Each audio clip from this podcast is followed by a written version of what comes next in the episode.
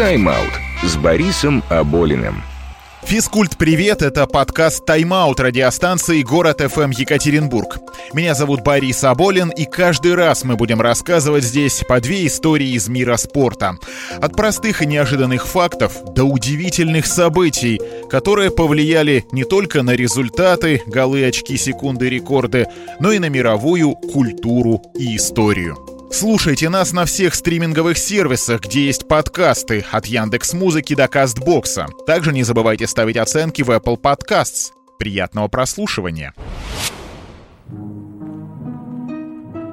Самый спортивный момент культового фильма едва не стал самой серьезной уликой против врача Ивана Сергеевича Груздева. Помните первую серию, когда в разговоре со слушавшим по радио футбол соседом подозреваемого Жеглов, следуя одному из своих правил найти интересную тему, начинает поддерживать разговор. Так это футбол же передавали.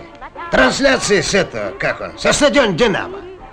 Так мы, значит, с вами болельщики. Это Федор Петрович, ну там Гринин проходит по центру, потом бьет поворотом. Интересно, что в романе братьев Вайнеров «Эра милосердия» эта сцена присутствует почти дословно, но фамилия Гринин не упоминается. Очевидно, это экспромт Владимира Высоцкого, хорошо знавшего не только советский футбол, но и всех футболистов. Причем назвать Гринина именно тогда, в 45-м, в послевоенной Москве, было особенно актуально, как и самое принципиальное противостояние тех лет. Какой вчера матч был? ЦДК «Динамо». Счет 3-1 в пользу наших. Там четвертый гол должен был быть, но чистый пенальти... Подожди, подожди, подожди. Их было двое. Два родных брата. Старший Владимир и младший Алексей Гринины. В нашем случае речь идет об Алексее. Он родился ровно сто лет назад, в 1919 году в Подмосковье. Футболом увлекся благодаря дяде и старшему брату Владимиру. Первым клубом стало «Красное знамя», потом «Динамо», а в 20 лет вместе с братом в 39-м перешел в ЦДК, за который выступал до расформирования команды лейтенантов в 1952 году году. Это история отдельная, а мы сейчас расскажем другую, в которую невозможно поверить, но она была на самом деле.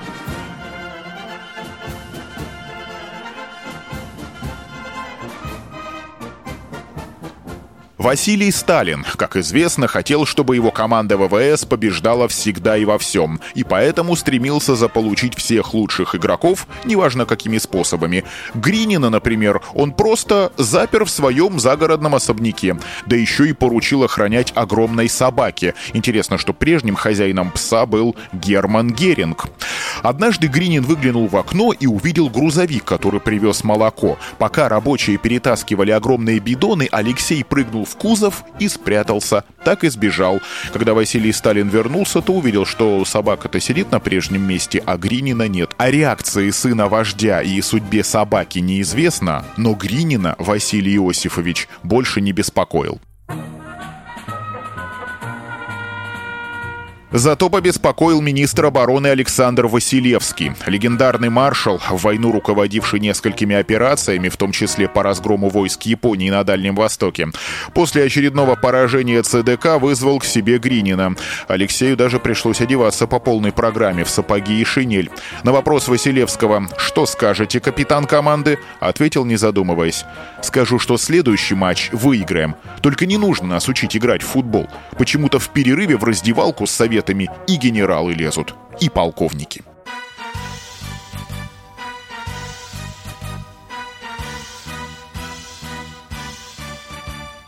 Алексей Гринин отличался не только смелостью, но и высокой скоростью. Он сильно бил с обеих ног, классно исполнял штрафные пенальти. Пять лет с 47 по 52 был бессменным капитаном ЦДК.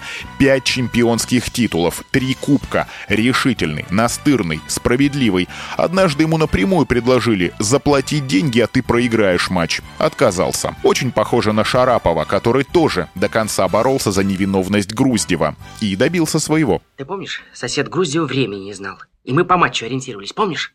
И кто играл, ему неизвестно, помнишь? Ну, ну. Так вот, на радио мне сказали, что в тот день был еще один матч. «Зенит», «Спартак». Как это меняет дело? Вот справка. Между прочим, в книге братьев Вайнеров описана встреча Шарапова, его разговор с сотрудницей радиокомитета. И там назван результат матча «Зенит-Спартак» 4-3. Но на самом деле в 45 году такого результата не было. «Зенит» выиграл у «Спартака» оба матча, но с другими счетами. Да и «Динамо» у ЦДК в тот год выиграла именно 4-1, а не 3-1. И в итоге стала чемпионом. Но уже с 46 года начнется эра лейтенантов. И не последнюю роль в этом сыграет Алексей Гринин. Он-то знал, как выбирать правильный путь к победе.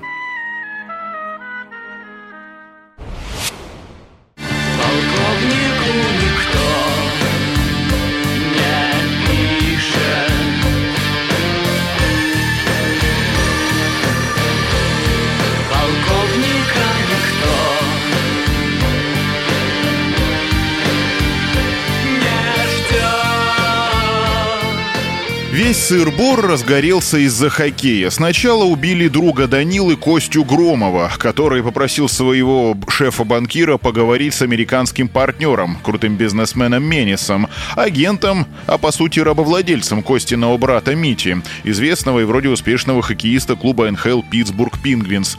Данила пришел к Косте в его квартиру, обнаружил его убитым. На стене висит постер, где изображены Дмитрий Громов и Андрей Николишин, игравший тогда, кстати, за Вашингтон. Багров решает отомстить, отправляется в Америку и в конце концов находит американца и произносит свой культовый монолог. Вот скажи мне, американец, в чем сила? Разве в деньгах? Вот и брат говорит, что в деньгах. У тебя много денег. И чего? Я вот думаю, что сила в правде. У кого правда, тот и сильней. Вот ты обманул кого-то, денег нажил. И чего, ты сильнее стал? Нет, не стал. Потому что правды за тобой нет. А тот, кого обманул, за ним правда. Значит, он сильнее. Да? Да. Дмитрий Громов. Маня, давай. Сразу интересная деталь. Роль братьев-близнецов Громовых стала дебютом в кино для Александра Дьяченко. Для современного поколения это «Отец мажора». В одноименном сериале с Павлом Прилучным первый сезон вышел в 2014 году. А в конце 90-х Дьяченко жил в США и играл в хоккей. Ну, не в НХЛ, конечно. И работал хоккейным агентом, в том числе Алексея Морозова, нынешнего президента континентальной хоккейной лиги. Именно Дьяченко договорился с командой Питтсбург Питтсбург Пингвинс, чтобы ее настоящую тренировку сняли для фильма и даже позволили актерам, Морозову в том числе, сыграть эпизодическую роль самих себя. Самой продолжительной и многословной она оказалась у Дариуса Каспарайтиса, защитника сборной России, как и Морозов, вице-чемпиона Олимпиады в Нагану 98, первой для НХЛовцев. Слушай, а можно... Что делаешь? Давай, соберись. Иду, иду, иду. Знакомься, друг мой. Привет, Дарюш. Данила, очень приятно. Да не мешай тренироваться. А. Поехали. Еду, еду, еду. Скажи там что Небольшой оф-топ. Тогда в финале Олимпиады наша сборная проиграла чехам 0-1. Играли классно, но ничего не могли поделать с вратарем соперника, непробиваемым Домиником Гашиком по прозвищу Доминатор. В 2001 году Каспарайтис ему отомстит. В овертайме решающего седьмого матча серии плей-офф с Баффало, за которую выступал Гашек, Дариус забросит одну из своих немногих, но таких важных шайб в НХЛ. И хотя тогда Питтсбург, а за него еще играл Марио Лемье, до Кубка Стэнли не доберется, Каспаратис его вообще никогда не завоюет, свое имя в историю лиги Дариус вписал. И получилось, что через год после того, как пожал руку Данилы Багрова. Вот как сам Каспарайтис вспоминает съемки в культовом фильме. Фрагмент интернет-проекта «Игра в тело». Просто когда Google называешь, нажимаешь «Брат 2 Каспарайтис», там сразу видео выходит, да. Где я в этом видео был. Вот это видео, которое есть, мы это один раз сделали, все. Там не было второго подхода. Одного дубля просто. Да, сняли. ну просто я такой талантливый человек, что один дубль. Я знал, что это знаменитый актер, потому что был «Брат один» уже фильм. Вот, но я не знал, что это будет какой-то крутой фильм. Если знал бы, конечно, побольше поговорил бы. Это прикольно, конечно, что попасть в кино. До сих пор я жду предложений, и никто ничего не предлагает. В той же сцене можно видеть легендарного чешского хоккеиста, тоже олимпийского чемпиона 98 Яромира Ягра. Он и сейчас в свои 48 не собирается завершать профессиональную карьеру, играя уже на исторической родине в клубе «Кладно». Ягр второй по количеству заброшенных шайб в мире, выше только великий Уэйн Грецкий.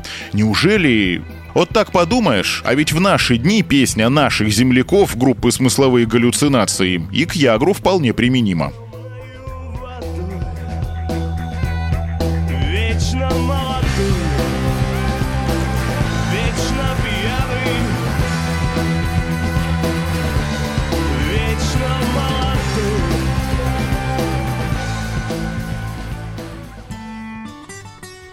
А сейчас чисто спортивный, ну, если не киноляп, то киноход. По сюжету фильма Дмитрий Громов играет за Питтсбург, а встречаются они с Данилой в Чикаго. Города, мягко говоря, не близко, но самое главное, что эти команды играют в разных конференциях и в разных дивизионах, и тогда, и сейчас, 20 лет спустя. И между собой в Чикаго встречаются один раз, а то могут вообще не встретиться волею календаря. Так как же должны были сложиться обстоятельства, чтобы Данила оказался в Америке в тот самый момент, когда Питтсбург приехал в гости к Чикаго? Он что, заранее календарь НХЛ изучал?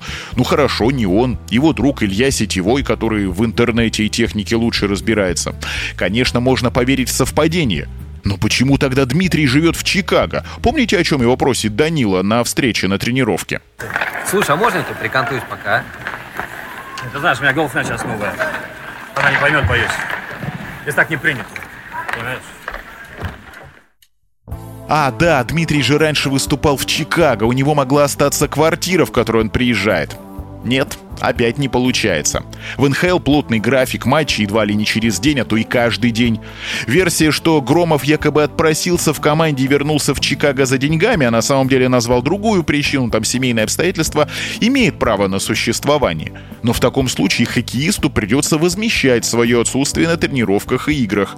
Как говорили в фильме, в Америке все просто так, кроме денег. В общем, нестыковочка такая спортивная получается, но от нее фильм, конечно, не проигрывает. Это я с моей привязанностью, любовью к НХЛ тут пускаюсь вот в такие рассуждения. Отчасти для того, чтобы скрыть эмоции. Ведь «Брат 2» — это моя студенческая молодость, поступление в университет, первые студенческие месяцы в родном Ургу, филфак, первая сессия, а в наушниках все время «Брат 2». Да я даже подражал в чем-то Даниле Багрову, его походке, фразам, умению носить рюкзак, ботинки. Потом, конечно, все немного поутихло, но вот нет-нет, да и навеет воспоминания. Ведь самое замечательное, что есть у человека, это память. Так что помните то, с чем связаны ваши приятные моменты, цените их и выбирайте правильный путь к победе. До встречи!